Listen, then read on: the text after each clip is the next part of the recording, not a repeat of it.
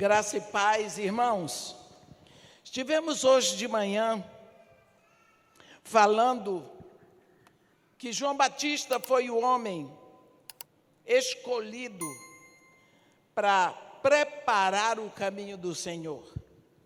E vimos quais as qualidades que Deus deu para João Batista para que ele fosse o homem a preparar o caminho do Senhor. E quando nós pensamos nisso, nós pensamos que a primeira qualidade que Deus deu foi que ele fosse grande diante do Senhor. No, a Bíblia diz que ele falou com Zacarias, ele será grande diante do Senhor não beberá vinho nem bebida forte e será cheio do Espírito Santo. Então nós vemos que este homem, para ser grande diante do Senhor, ele vivia diante de Deus. Ele gastava hora de orações lá pelo deserto. E todo o ministério de João Batista foi desenvolvido daquele lado do Jordão, aonde hoje chamamos Jordânia, a antiga Fenícia. Ali nós vemos o lugar onde ele batizava e aonde ele batizou Jesus. Vimos lá está o Monte Nebo, está o Val do Jaboque, está o lugar do Palácio de Herodes, onde João Batista foi decapitado e nós vemos que ele era um homem disciplinado, porque ele não beberia vinho nem bebidas fortes. E então nós pensamos, este homem, com tantos requisitos para preparar a vinda do Senhor. Vimos que ele era um homem de oração, e vimos também que para sermos hoje um povo preparando o caminho para o arrebatamento, nós precisamos de qualidades que foram requeridas em João Batista. Nós, para estarmos preparando o caminho, nós precisamos de um coração voltado para a oração e de uma mente saturada da palavra de Deus. Precisamos estar prontos para ouvir a voz do pastor divino. Nós lembramos, como falamos hoje à noite, que quando a Bíblia começa a nos falar deste planeta, a Bíblia nos mostra que isso aqui primeiro era um caos. No princípio, criou Deus os céus e a terra. A terra, porém, era sem forma, era vazia. Havia trevas sobre a superfície do abismo. E o Espírito de Deus pairava, tomava conta sobre a superfície das águas, mas nada acontecia. Até que vem a palavra: haja luz, o caos recuou, desapareceu e começou o cosmos, começou a criação. Deus começa toda a criação através da Sua palavra. Mesma coisa na nossa vida. Quantas vezes a nossa vida está no caos, parece que nada acontece, tudo está entravado, não existe mais esperança. Se nós não saturarmos a nossa mente com a palavra de Deus, esse caos não cede lugar. Se nós ficarmos olhando para o mundo, para as coisas que acontecem no mundo, o mundo não pode nos dar nada, porque o mundo é caído, o mundo jaz no maligno. É preciso que vamos buscar da palavra de Deus, que cria todas as coisas. Portanto, primeiro elemento, oração, conexão com Deus que nos chama, que tudo Ele fez para estarmos com Ele. A oração é feita a um Deus que nos quer, que nos busca, que vai sempre atrás do homem, de um Deus que é nosso Pai. Ele não é um ditador, mas ele criou o meio para que estivéssemos com ele. E o segundo elemento é a disciplina. João Batista não deveria beber bebida forte, não devia se embriagar com vinho, mas estar cheio do Espírito. Nós lemos lá no Evangelho de Jesus Cristo segundo Lucas, no capítulo 1, versículo 15: Não beberá vinho, nem bebida forte.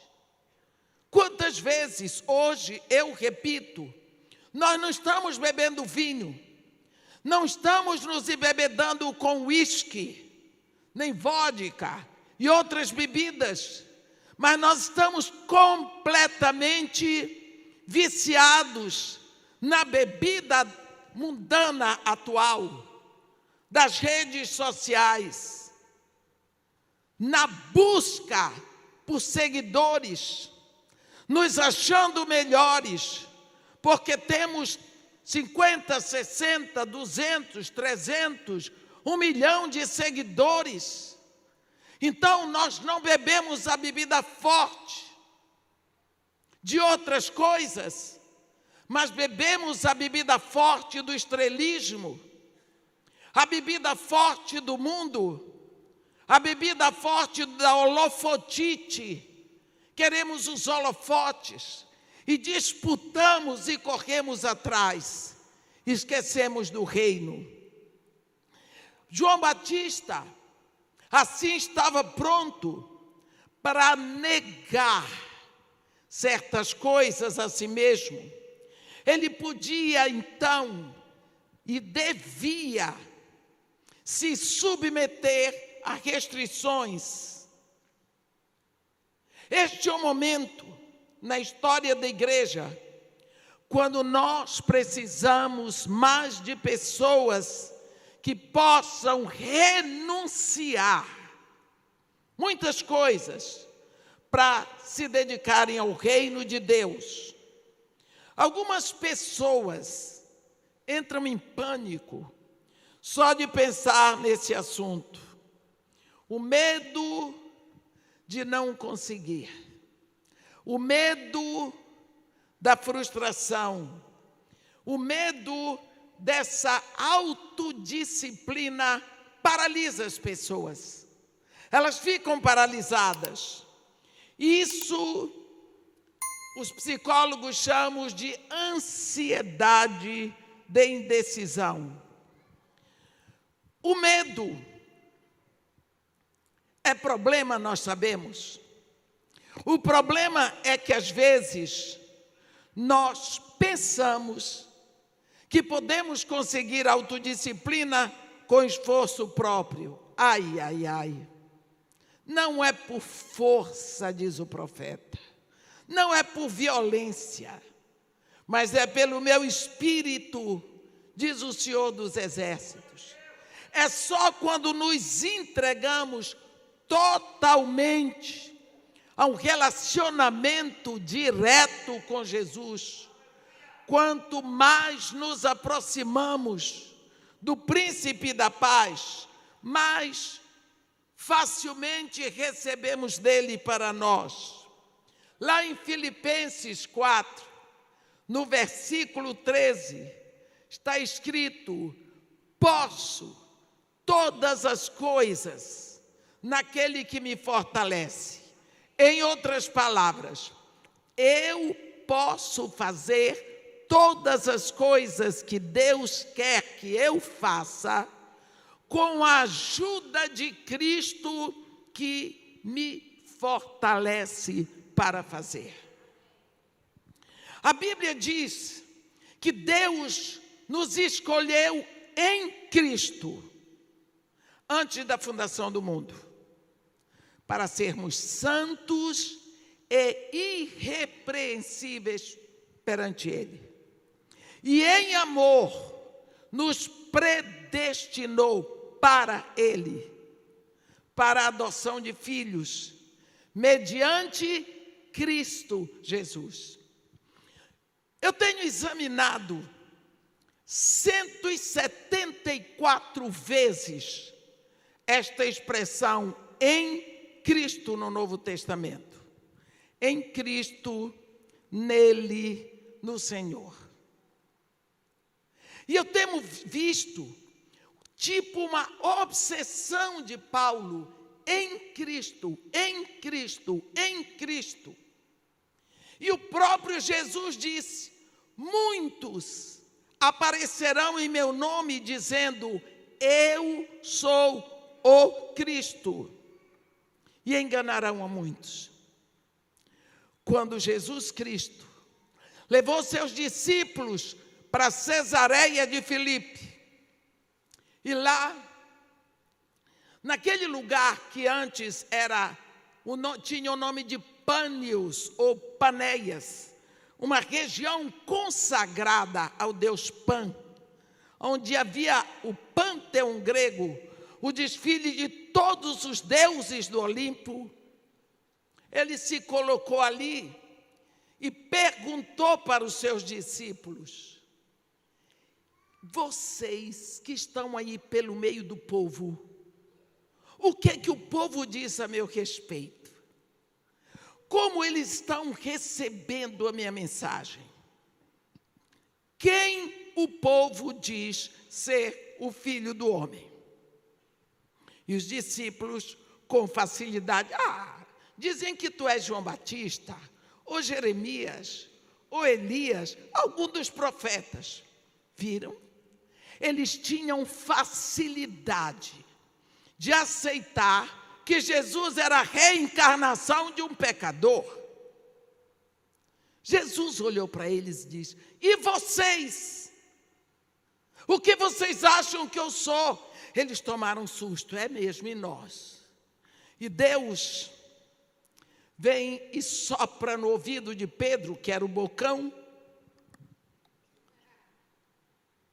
e Pedro diz para ele: Tu és o Cristo, o Filho do Deus vivo. Só existe um Cristo. E esse Cristo é filho, é criado, é geneticamente o próprio Deus vivo. E é nele que Deus nos chama. E como nós estamos nele, Digamos que Cristo é esta garrafa. Você pode querer botar algum suco nesta água, ou algum veneno nesta água, a garrafa terá que ser aberta. É assim que nós somos em Cristo. É Ele que nos cerca. Nós estamos lá. Nós estamos em Cristo. Do momento em que você se rende, você entra em Cristo, e aí ali você cresce, é dali que você se alimenta, é em Cristo que você vai amadurecendo, e é dele que você vai se fortalecendo. Deus vai nos suprir de poder quando nós redemos a Ele a nossa vontade. Jesus diz: Ei, faz um convite, vinde a mim. Vós que estáis cansados e sobrecarregados, eu vos aliviarei. Promessa acabamos de ouvir. É promessa. Ele não diz, pode ser que eu vos alivie. Não, eu vos aliviarei. você só tem um movimento: você vem. Entrega o fardo, ele alivia. É promessa dele. Se você vem, ele entrega, ele vai aliviar. Tomai sobre vós o meu jugo, a minha direção, os meus braços que lhe carregam. Aprendei de mim que sou manso e humilde de coração, achareis paz para as vossas almas. Porque o meu jugo é suave.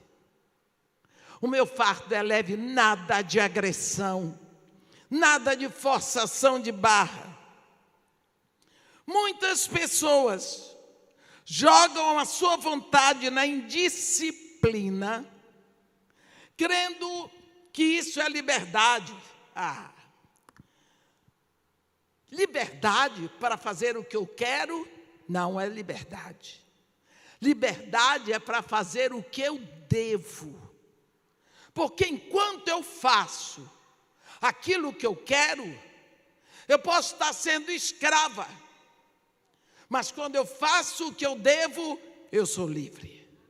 Porque eu estou cumprindo o meu dever. Esquecemos os nossos direitos, porque esquecemos os nossos deveres. Um dia eu estava subindo o morro, tinham pintado no final de semana um paredão assim, todo caiaram.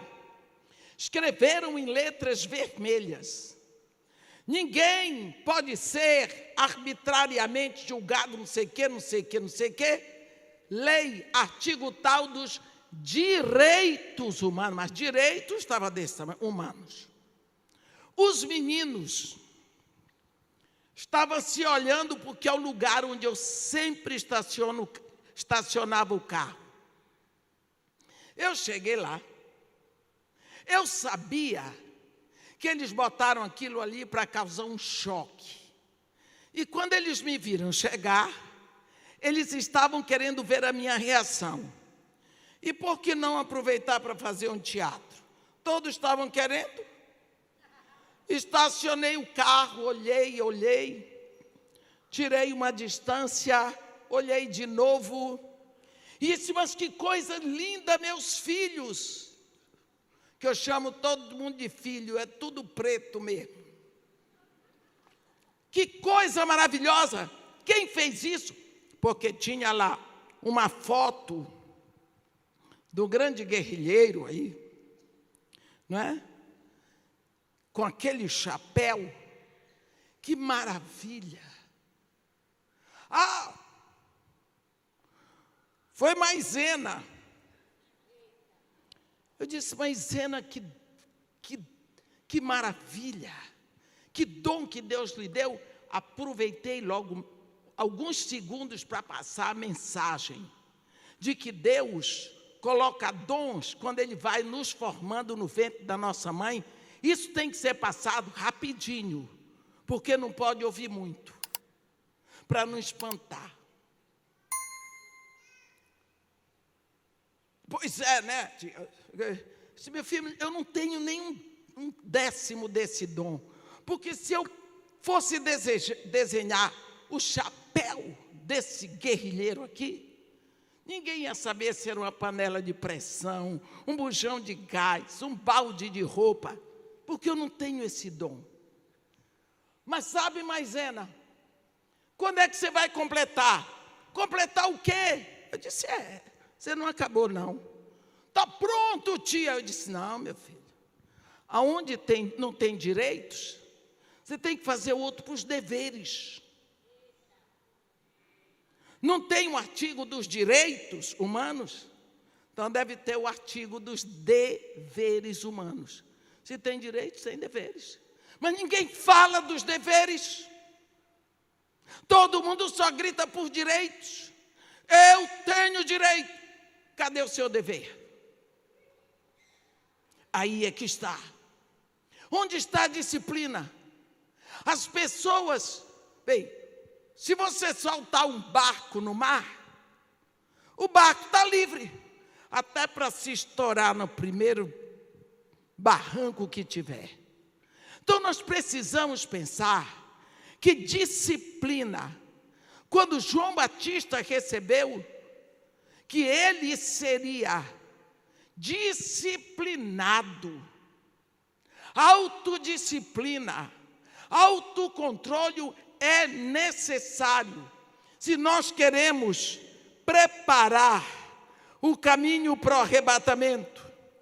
Quando nós lemos Gálatas, no capítulo 5, versículos 22 e 23, nós vamos ver Paulo falando dos de do fruto do espírito, não é? E quando ele fala do fruto do espírito, ele diz: "Mas o fruto do espírito é amor, alegria, paz, longanimidade, benignidade, bondade, fidelidade, mansidão e amor próprio. Desculpe, domínio próprio. Contra essas coisas não há lei. Por que será que ele coloca o domínio próprio no último lugar? Ele coloca em primeiro lugar o amor e em último ele coloca o domínio próprio. Nós sabemos que alguns sistemas religiosos, confucionismo, hinduísmo, estoicismo e até a nova era, não concordam. Eles acham que o, o autocontrole deve vir antes de tudo, mas o cristianismo ele nos ensina que o domínio próprio traz em nós a humanidade direcionada por Deus. Porque Cristo está no centro. Se Cristo não estiver no centro, o autocontrole não cede. Pense que isto aqui é o seu coração. O seu ego está entronizado aqui. Você já viu um monarca ser entronizado no colo do outro? Não. Todas as vezes que o monarca vai ser entronizado, o trono tem que estar vazio.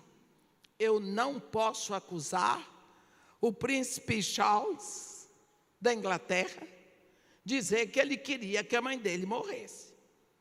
Mas enquanto ela não faleceu, o trono não ficou vazio, ela estava velhinha, velhinha. Mas ele não podia ser entronizado. Por quê? Porque o trono estava ocupado e ela não renunciou. Ela não abdicou portanto, ela estava entronizada. Assim que ela morreu, ele pode ser entronizado. Você entendeu? Jesus Cristo vem, só lembrando que toda a história da humanidade, quando não se quer mais aquele rei, ou se mata, ou faz uma guerra, destrona o rei, não foi assim na Revolução Bolchevista, na Revolução Iraquiana, na Revolução Francesa e outras tantas? Tira o rei, porque senão ninguém pode. Ninguém pode entronizar um rei no colo do outro. Jesus Cristo diz: Você quer ser meu discípulo? Quer? Negue-se a si mesmo saia do trono, saia do centro, de própria vontade, diga com a sua boca, toma a sua cruz, saia do trono, tome sua cruz e siga-me. Então ele diz que para ser discípulo não pode estar entronizado. Outro tem que estar entronizado. Então, não recebemos Cristo por autocontrole, mas nós recebemos o autocontrole dele. O controle vem dele, a disciplina vem dele. Aprendemos disciplina verdadeira quando ele está no centro. Esse fruto do Espírito começa com amor, porque ele nos dá a força para deixar que a paz entre e todas as coisas vão contribuir para a proposta de Deus na nossa vida. Lá em 2 Coríntios, no capítulo 5, no versículo 14, 2 Coríntios, capítulo 5, no versículo 14, está escrito: Pois o amor de Cristo nos constrange julgando nós isto: um morreu por todos, logo todos morremos. Se queremos ter disciplina, nós precisamos fixar no nosso coração que Jesus é o centro. Ele está entronizado, o reino está aqui. Lembra lá em Hebreus, no capítulo 12, versículo 28, quando o autor de Hebreus diz: Por isso, recebendo nós um reino inabalável, retenhamos a graça, pela qual sirvamos a Deus de modo agradável a Ele, com reverência e santo temor porque Ele vem reinar na nossa vida e nós passamos a servi-lo. E isso nós fazemos, nos entregamos, não é? Se nós nos rendemos a Ele, Ele está no centro, nós estamos no lugar certo. Um dos versículos mais tristes que eu conheço na Bíblia, ele está lá em 1 de Reis, no capítulo 11, e todos nós conhecemos. Primeira de Reis, capítulo 11, aonde falamos sobre Salomão. Nós lembramos, eu vou ler aqui, é, capítulo 11.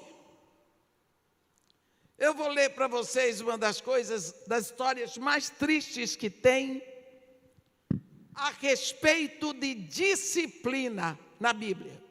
Ora, além da filha de Faraó, amou, amou Salomão a muitas mulheres estrangeiras. Moabitas, Amonitas, Edomitas, Sidônias e Eteias, mulheres das nações de que havia o Senhor dito a Israel: Não caseis com elas, nem casem elas convosco, pois vos perverteriam o coração para seguirdes aos seus deuses. A estas se apegou Salomão pelo amor. Tinha setecentas mulheres, princesas e trezentas concubinas. Meus irmãos, eram mil. E suas mulheres lhe perverteram o coração.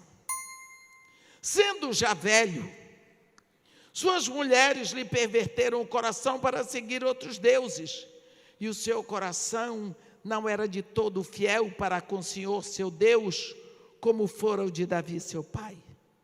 Salomão seguiu a Astarote, deusa dos Sidônios, a Milcom, a abominação dos Amonitas, Assim fez Salomão o que era mal perante o Senhor e não perseverou de seguir o Senhor como Davi, seu pai. Nesse tempo edificou Salomão um santuário a Quemos, abominação de Moabe, e sobre o monte fronteiro a Jerusalém e a Moloque, abominação dos filhos de Amon. Assim fez para com todas as suas mulheres estrangeiras, as quais queimava incenso e sacrificava a seus deuses. Eu acho que esse é um dos momentos mais tristes da história de Israel, em que nós sabemos que Salomão era um homem sábio, tinha muita sabedoria, mas se tornou um insensato por falta de disciplina. Falta de disciplina. Você entendeu o que é disciplina? É saber dizer não a você. É saber dizer não aos seus desejos é saber dizer não às suas inclinações, é ter que gritar muitas vezes não para você, porque é muito fácil apontar para os outros, expulsar demônios, queimar demônio, onde já se viu se demônio pega fogo. Mas diga não para seu desejo, para sua vontade. Aí eu quero ver você ser macho em Jesus Cristo. É isso que Deus diz para João Batista, para preparar o caminho de, de Jesus, para preparar o caminho da vinda do Senhor. Vós que clama no deserto, preparai o caminho se nós hoje, no deserto espiritual que vemos no mundo, se nós queremos preparar o caminho para o arrebatamento, nós precisamos encharcar a nossa mente com a palavra de Deus para termos combustível. Precisamos nos curvar e nos entregar à oração mas precisamos dizer não aos nossos desejos, às nossas inclinações, não é? Porque a falta de disciplina pode levar os mais sábios a se tornarem insensatos. Olha, Salomão, ele não disciplinou os seus desejos. Ele não disse não a si mesmo. Ele não foi fortalecido a ponto de dizer não. O Deus daqui é o Senhor Deus de Israel. Por quê? Porque ele foi atrás das suas próprias necessidades. Está vendo? Vitorioso em tanto, vencido naquilo que parece tão pouco disciplina. Nós vemos lá em Filipenses, no capítulo 4, algo tremendo para nós. Filipenses, capítulo 4, no versículo 8, a Bíblia nos diz assim: Finalmente, irmãos, tudo o que é verdadeiro, tudo o que é respeitável, tudo o que é justo, tudo o que é puro, tudo o que é amável, tudo o que é de boa fama, se alguma virtude há e se algum louvor existe, seja isso o que ocupe o quê? O vosso pensamento. E o que também aprendeste, recebeste, ouvistes e vistes em mim, isso praticai. E o Deus da paz será convosco. Vemos que precisamos guardar, vigiar, tomar conta, meu Deus do céu, dos nossos pensamentos Precisamos ocupar os nossos pensamentos com coisas verdadeiras, nobres, retas, puras, amáveis. Seus pensamentos, se eles vão ao contrário de tudo isso, a paz vai desaparecer. A paz vai desaparecer. Ano passado, quem quis foi bombardeado de tanto veneno. Eu ia ficar muito feliz se aqui ninguém tivesse sido bombardeado de tanta mentira, de tantos aproveitadores, de tanta gente querendo aparecer, de tanta profetada maligna. Até hoje, ainda não vi ninguém que diz glória a Deus, que a vontade de Deus foi feita.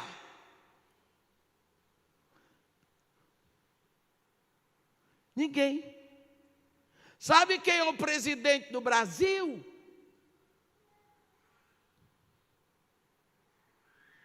Sabe quem é? Temos que orar por ele, pela mulher dele, pelos filhos dele, pela família dele, por todos os governantes. Pode ser que você ainda não tenha entrado nessa. A minha oração ano passado foi a seguinte: Senhor, não nos dá, não nos dê o que nós merecemos. Dá-nos segundo a tua misericórdia. Misericórdia foi essa. É essa. Será que Deus não está gritando alguma coisa para nós? Você já viu Deus chamar Ciro, meu servo? Quando é que Ciro, para nós é servo de Deus? Mas foi. Você já viu Deus chamar Nabucodonosor, meu servo? Já, está na Bíblia. Se Deus chamou, ele foi. E aí, eu não vou falar o resto. Mas vou dizer uma coisa para você: é hora de orarmos pelos nossos governantes, é hora de clamarmos. Se você não orar pelos governantes, quem é que vai orar? Quem? Quem vai?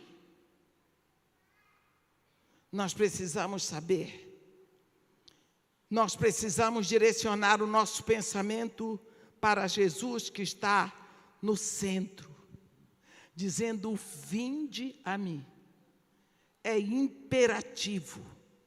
Precisamos ter disciplina no que nós pensamos. Nós precisamos pensar, ter disciplina nos nossos pensamentos. E o que é disciplinar? Frear, trazer de volta. Ou você vai ter disciplina nos seus pensamentos, deixando eles irem onde vão. Eu não posso mais assistir televisão.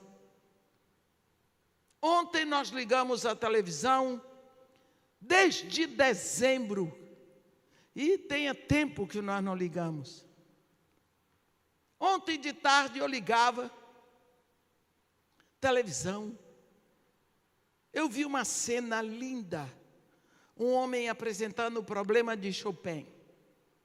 Coisa linda. Eu ah, eu quero ouvir. Ouvir noturnos. Ouvir prelúdios. Eu gosto. Sou daquela época. Daqui a pouco eu estava no canal de arte. Aí entrou um programa de pintura. Fiquei impressionada. O homem está sendo, ele é do interior aí, não sei de onde, está sendo cortejado pela arte mundial. Homem da noite para a noite, para o dia ficou milionário. Está recebendo gente da Alemanha de todo canto. Lá para o Chique Chique, Chororó, não sei da onde. Por causa das pinturas dele. o homem só pinta imoralidade. Eu vou dizer, o pessoal de Sodoma era santo. Eu fiquei impressionado. Essa aqui nem olhou, graças a Deus. Eu não acreditava. Canal de arte, você que está pagando aí. Só o que se passa numa alma dessa é aquilo. Tudo virou aplaudido, o errado é que está certo, e nisso nós estamos indo. Então nós precisamos render os nossos pensamentos para que não haja esse tipo de produção. Precisamos ter disciplina no que comemos. Hoje eu até posso falar que eu andei jogando fora uns excessos. Então já posso dizer que eu estou tendo disciplina. Estou sim. Demorou muito, precisou ficar velha para aprender que eu não tenho que comer o que eu gosto. Eu tenho que comer o que eu preciso. Porque Deus me deu saúde, força, vigor eu tenho que saber manter. Eu estava comendo só o que eu gosto e é gostoso. Tem que ter disciplina. Precisamos cuidar desse lado. Precisamos ter disciplina como ocupamos o nosso tempo. Porque Deus separou um tempo para cada um. E esse tempo tem que ser bem gasto. tem que ser bem usado. Como você está usando o seu tempo? Hein? Remindo o tempo, a Bíblia diz. Salmo 90, versículo 12. Ensina-nos a contar os nossos dias para que obtenhamos corações sábios. Porque quando eu começo a contar os meus dias, eu começo a saber que eles estão se aproximando de uma conclusão. Contar dia é importante. Você lembra de Jonas? Deus disse a primeira vez para ele: vai para a cidade de Nínive e proclama contra ela a palavra que eu te dou. Houve aquela confusão, Jonas não foi, volta para casa, vomitado primeiro pelo peixe. Quando ele está bonitinho na casa dele, já devia ter tomado banho. Vem segunda vez a palavra do Senhor a Jonas, filho de Amitai, dizendo: Dispõe-te e vai à grande cidade de Nínive e proclama contra ela a palavra que eu te digo. Jonas, coitado, o que, que ele ia fazer? A primeira vez foi do jeito que foi, a segunda ele não voltaria. Foi. Aquele homem antipático, chato, porque devia ser chato. Devia. Ele profetizou a, a progressão e o crescimento do reino de Israel para o norte no tempo de Jeroboão II, ele era profeta. Você chega em Nazaré, tem lá o sepulcro de Jonas, filho de Amitai, profeta. Ele era um profeta. Aquele homem chato, com aquela roupa difícil, de má vontade, atravessou um dia a cidade, ainda 40 dias. Ei, Nínive será subvertida o dia todo, repetindo um sermão de sete palavras. Esse sermão não eram palavras de Jonas, porque Deus disse: proclama contra ela a palavra que eu te digo, era a palavra de Deus. O Espírito pegava aquela palavra, tchum, tchum, tchum.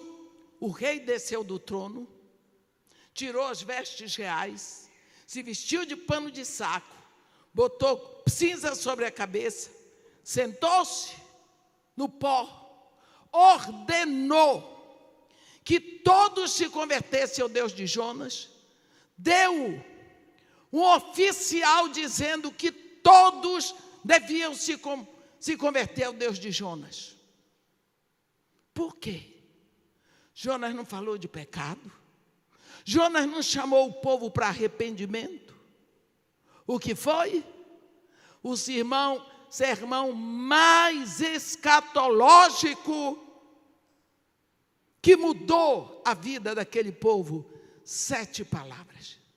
Não falou de pecado, não anunciou condenação, nada.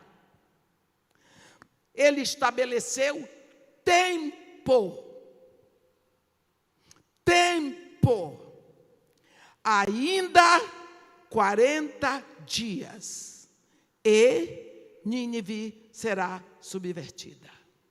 Deus estava dando um tempo. Tempo. Se hoje são 40 dias, amanhã são 39. E depois 38, e depois 37, não tem como mudar o quadro. Você está vendo? Quantos dias nós temos? No primeiro século, Tiago, o irmão de Jesus, ele diz: Sede vós também pacientes, porque a vinda do Senhor está próxima. Primeiro século. Irmãos, não vos queixeis um dos outros, que o juízo está às portas. Primeiro século. Primeiro século. Paulinho de Tarso, quando falou do arrebatamento na primeira carta aos Tessalonicenses, ele se considerava um daqueles que faria parte do arrebatamento. No versículo 15, 16, ele diz: Porquanto o Senhor mesmo, dada a sua palavra de ordem, ouvida a voz do arcanjo e ressoada a trombeta de Deus, descerá dos céus e os mortos em Cristo, porque o arrebatamento é só para quem está em Cristo, ressuscitarão primeiro, depois nós, os vivos. Os que ficarmos seremos arrebatados juntamente com eles. Quer dizer, Paulinho de Tarso, primeiro século, achava que ele seria arrebatado com a igreja. São passados 20 séculos. João, no primeiro século, ele diz capítulo 4. Depois dessas coisas, quando a igreja chegou na fase de Laodiceia, síndrome da igreja de hoje, ouvi não somente uma porta aberta no céu, mas a primeira voz que falou comigo, dizendo: Vem, sobe para cá, porque te mostrarei o que deve acontecer. Deve acontecer depois dessas coisas. Primeiro século. Aí vem o livrinho, no sétimo selo, sete trombetas, na sete trombetas, sete taças do juízo seminal. Tudo no primeiro século. Quantos séculos têm passado? Vinte. O que, que você acha? Em que momento nós estamos? Será que não é tempo de nós estarmos preocupados em preparar esse caminho para o arrebatamento? Será que é hora de um arrebatamento poder acontecer a qualquer momento e só os que estão em Cristo serão arrebatados? É hora, meus irmãos, de aprofundarmos o nosso coração numa busca mais intensa por um relacionamento com Deus, na busca de uma maturidade, crescimento da palavra de Deus, da disciplina. Será que não é tempo de buscarmos, como João Batista, sermos cheios do Espírito Santo, porque o Espírito Santo já está em nós. Nós não temos dado espaço para sermos cheios, porque nós não buscamos a palavra, nós não damos tempo, porque nossa prioridade não tem sido o reino. Busca, primeiro, antes de tudo, com prioridade, o reino de Deus e a sua justiça. Todas as outras coisas te serão acrescentadas. É importante que nós comecemos este ano com uma proposta nova, uma proposta de busca, de crescimento, de responsabilidade pelo momento que Deus está nos deixando viver aqui na terra.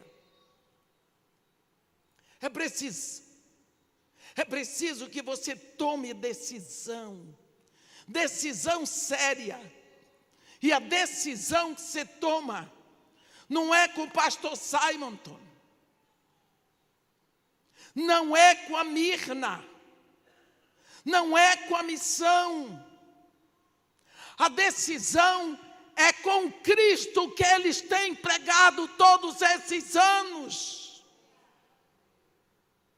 É com a porta aberta para você aprender a conhecer, a crescer, a amadurecer e prosperar neste caminho. Precisamos acordar desse marasmo de todo ano a mesma coisa, a mesma coisa. Será que você não pode pensar que precisa algo mais? Será que você não pode pensar que do jeito que a Bíblia diz, Estevão cheio do Espírito, Paulo cheio do Espírito, João cheio do Espírito, pode ser você cheio do Espírito. Hoje eu vi um menino adorando com os tambores. É o segundo este ano que eu vejo meu filho adorando com os tambores. Você estava em adoração. Você estava adorando todo o seu coração. Você pregava ali com as baquetas. Você orava com as baquetas. Você é um adorador. Aquilo me encheu o coração. Louvado seja Deus pelo seu nome. Que maravilha! Deus se alegra nos seus tambores. Louvado seja Deus. Um menino adorando. Tinha horas que parece que ele queria voar ali, sentado. Que maravilha! Que maravilha! Louvado seja Deus.